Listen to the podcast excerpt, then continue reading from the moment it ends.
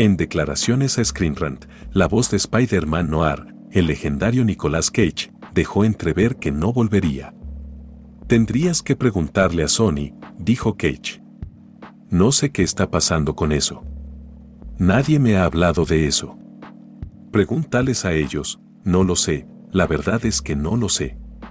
Ojalá lo hicieran, también me encanta Spider-Man Noir, creo que es un gran personaje, Spider-Man es el superhéroe más genial, y luego lo combinas con Cagney y Bogart y Edward G. Robinson, vamos, es un gran personaje.